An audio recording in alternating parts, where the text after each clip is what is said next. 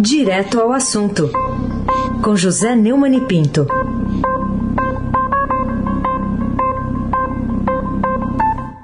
Oi, Neumani, bom dia. Bom dia, Raíssen Abac, Carolina Ercolim. Bom dia. Almirante Delso e o seu transatlântico no Suez. Bárbara Guerra, Frânio Vanderlei, Clã Bonfim, Manuel, Alice, Isadora. Bom dia, melhor ouvinte, ouvinte da Rádio Eldorado 107,3 FM.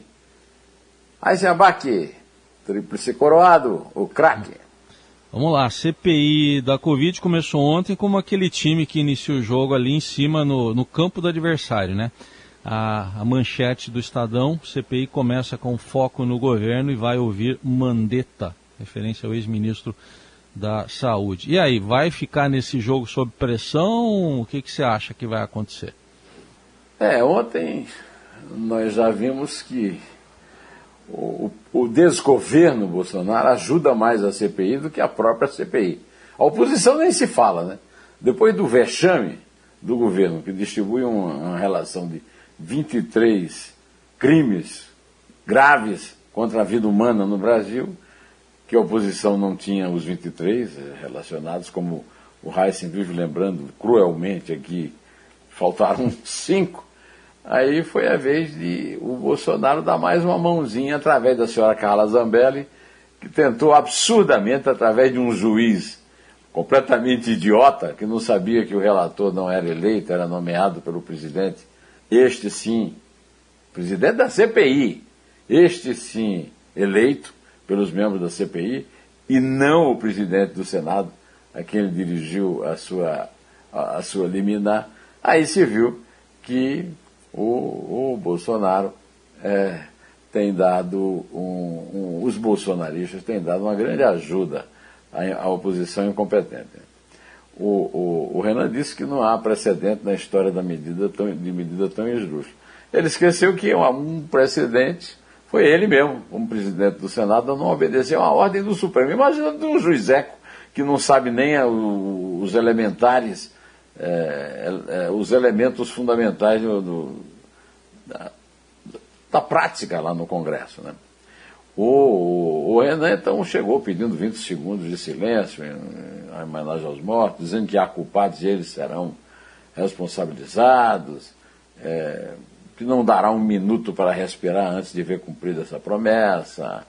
O certo é que prometeu uma, uma atuação técnica profunda e despolitizada. Eu quero aconselhar os membros da CPI que leiam o magnífico artigo do Dr. Gonçalo Vecina, que fundou a Anvisa, é um dos fundadores da Anvisa, que foi e que conhece muito bem o assunto, um grande especialista, que escreve aqui, tem uma coluna no Estadão, e hoje escreveu que o capitão tem um general que declarou que uns mandam e outros obedecem, e foi o que ele fez no ministério. Evitou tomar as medidas de puro bom senso em relação ao controle da pandemia, evitou comprar vacinas, declarou guerra ao Butantan quando este lhe ofereceu vacinas, não aceitou comprar as da Pfizer por absoluta ignorância sobre os termos da compra, não realizou a tarefa constitucional que cabe ao Ministério da Saúde de coordenar o SUS, e a consequência foram mortes. E vamos precisar de uma CPI para apurar os responsáveis por esta incúria que custou a vida de milhares de brasileiros? Quase 400 mil, né, doutor Vecina? Pelo amor de Deus, esta, esta é uma pergunta que não quer calar e que nós é, vamos responder dizendo o seguinte: bom, ainda bem que temos a CPI. Agora, vai dar em pizza? Espero que não, né, Carolina Ercolim, tintim por tintim.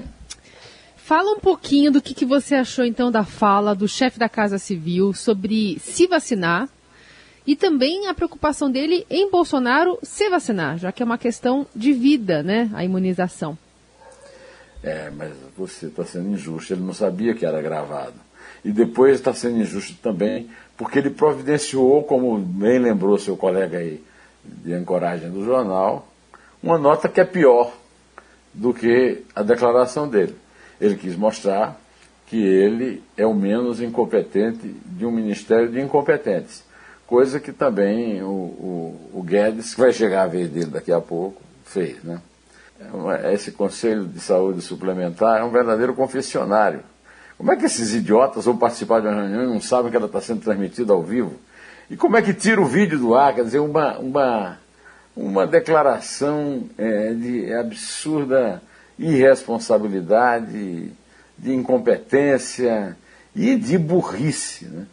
Ele, o, o, Ramos disse que a vida do Bolsonaro corre risco, tem 65 anos. Na verdade, o Bolsonaro completou 66, viu, Resto? O, e estavam lá também o Paulo Guedes, o Marcelo Quidroga, o Anderson Torres da Justiça e representantes da Agência Nacional de Saúde Suplementar no Palácio Planalto. Pelo amor de Deus. O que ainda nos espera de trágico e ridículo neste desgoverno sem, um, sem empatia e sem o mínimo de vergonha na cara, com explicações oficiais piores do que as declarações, como lembrou o Reis. Mas essa gente não aprende mesmo. Podia tirar férias para sempre, não é, Reis Abac, o craque, o tríplice coroado. Confirmando, então, obrigado aí pela idade do presidente, estava em dúvida se era 65, 66, até fui ver que era 66 e me esqueci de falar, mas está registrado, então. Já podia ter tomado a vacina.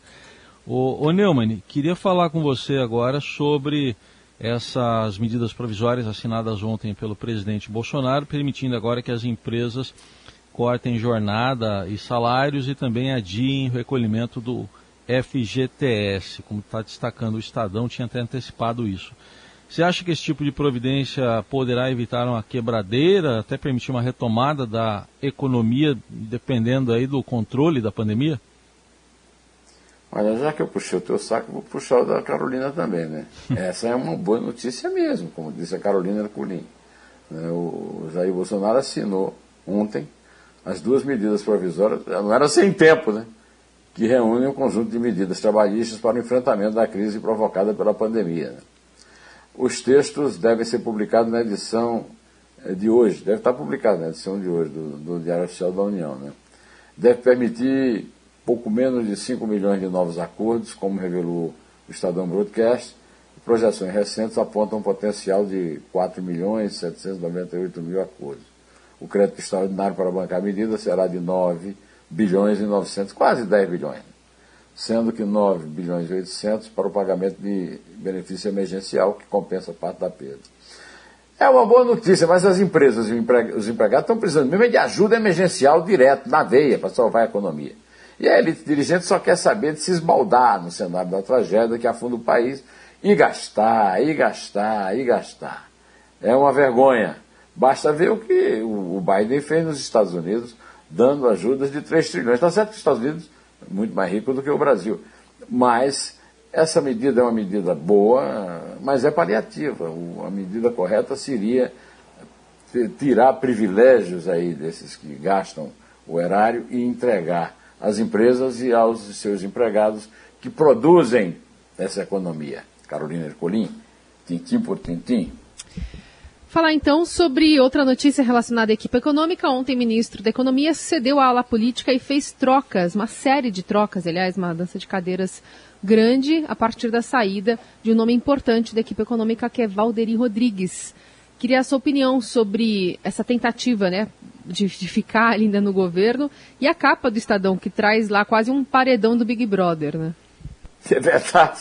Eu ia comentar com você a foto a foto da, da, do alto da primeira página do Estadão é uma grande sacada. Né? É, o, o, o, Guedes estava no momento de sincericídio né? e, e, e cometeu dois sincericídios absurdos nessa reunião. Né? É, primeiro, ele ecoou a teoria bolsonarista difundida nas redes sociais de que a China desenvolveu o vírus em laboratório com interesses econômicos. Depois reclamou de quem quer viver até 100 anos. O, canalha puxou o saco do chefe, mantém o emprego e nos põe em fria. Olha o que ele disse. O Estado quebrou. Todo mundo vai procurar serviço público. Não há capacidade instalada no setor público para isso. Vai ser impossível. Não foi a pandemia que tirou a capacidade do atendimento do setor público, mas sim o avanço da medicina e o direito à vida. Quer dizer, ele preferia que as pessoas estivessem morrendo como morriam antes. Né? Todo mundo quer viver 100 anos, 120, 130 anos. Todo mundo, até o Almirante Nelson, do jeito que o Flamengo está jogando, ele topava viver até 200. Né? Segundo ele, não há capacidade de investimento para que o Estado consiga acompanhar a busca por atendimento médico crescente. Agora, esse canalha, ele é, fez uma tremenda declaração de fé é, liberal na nota oficial, uma burrice né, que não é, explica coisa nenhuma, e, não recebeu e, e, não respondeu, na verdade, a nada. Né? Eu aconselho ler, ler a Adriana Fernandes sobre essa queda do Valderi Rodrigues. Né? É, e aconselho dar uma boa olhada no paredão é, do no paredão do Big Brother Bolsonaro, né? Não é o Big Brother Brasil. É o Big Brother Bolsonaro ou o Big Brother Ipiranga, do Posto Ipiranga, né? É BBB é, ou BBI, então? É BBB. é. Pois então, é a, o, o, Ministério da Economia, segundo Adriano, está é, apostando na, em melhorar o diálogo com o Congresso. O diálogo com o Congresso é simples. Me dá um dinheiro aí, tome. Tome lá, dá cá. Aí se abaque o craque. Vamos lá, queria que você falasse de um artigo que está na edição impressa do Estadão, mas eu estou lendo aqui também no portal uh, seu artigo com o título Moro suspeito condenado pelo grato e indolente Supremo Tribunal Federal. Do que, que se trata, Neumann? Na minha fina, eu digo que, por gratidão aos padrinhos ministros, preferem protegê-los a ser fiéis à Constituição. E como eu faço normalmente quando um artigo é publicado, eu, eu, eu vou ler aqui para vocês as duas, os dois parágrafos finais. Né? Nos últimos dias, os resgares de Mendes, Gilmar Mendes, não conseguem esconder a estratégia do falso jornalista Glenn Greenwald, flagrando a suspeição do ex-juiz de flagrante de aspas, né? da 13ª Vara de Curitiba ao aceitar o convite de Bolsonaro, eleito em votação direta, periódica, para o Ministério da Justiça, e transformando o que sempre foi uma missão honrosa em opróbrio ou pelas insinuações de suas tendências políticas de direita, como se a democracia cabocla, até melhor se eu tivesse colocado aqui, curiboca, né, fosse reservada apenas a quem professe a fé cega e faca molada de que o taumaturgo de Garanhuns tenha sido vítima de perseguição judicial. Ao higienizar a ficha imunda do ex-dirigente sindical, o ex-militante petista Edson Fachin vendeu a ilusão de que estava tentando evitar a punição daqueles que sempre exaltou em seus votos ora vencidos. Mas estes não dependem de manobras desse gênero, e sim da malandragem de cortesãos, não é a corte, que se recusam a cumprir seu dever de verdade e tornam a virtude da gratidão pecado da balofa indolência muito bem paga e mal intencionada. Pois é, por que é que não, não condenaram a sentença do Moro? Por que é que não é, contestaram as provas. Hum, pelo amor de Deus, né? Carolina Ercolim, tintim por tintim. Outro destaque de hoje é a apresentação de números, né, já da repercussão da pandemia no aprendizado, especialmente das escolas aqui de São Paulo. Um levantamento que foi feito, apresentado ontem pela Secretaria de, de Educação, né, baseado também em dados de saúde, e está ali tudo que os nossos especialistas sempre alertaram desde o início, né, início, né Neumann? Sim, senhora. O governo de São Paulo estima que levará 11, eu disse 11 anos, para recuperar a aprendizagem perdida em matemática durante a pandemia, nos anos iniciais do ensino fundamental. Estudantes do quinto ano da rede estadual perderam habilidades que já haviam adquirido. Olha, que, que notícia terrível Hoje, um aluno de 10 anos de idade tem desempenho pior do que ele mesmo tinha quando estava com 8 anos. Esses dados foram divulgados pelo secretário estadual da Educação, Rocieli Soares, ontem. Os alunos passaram por avaliações amostrais semelhantes ao Sistema de Avaliação de Educação Básica, o SAEB, do governo federal, e por isso, segundo o secretário, é possível comparar os resultados obtidos agora com as avaliações externas anteriores. Agora você vê uma providência. Uma providência dos próprios governos estaduais, dos prefeitos e principalmente do governo federal de é, adotar medidas e exigir das escolas privadas também adotem medidas que permitem a volta do ensino presencial. O Brasil, com ensino presencial, já tem uma educação de quinto mundo. Agora, imagina com uma sociedade que não tem computador, que não que seja obrigado a ter celular para se comunicar de forma é, que também a classe docente não tem como é, comunicar suas aulas. Já era para os docentes, os funcionários de escola já eram para ter sido vacinados há muito tempo se tivesse vacina. E as escolas ter tomado todas as providências que tem que tomar para que as crianças voltem.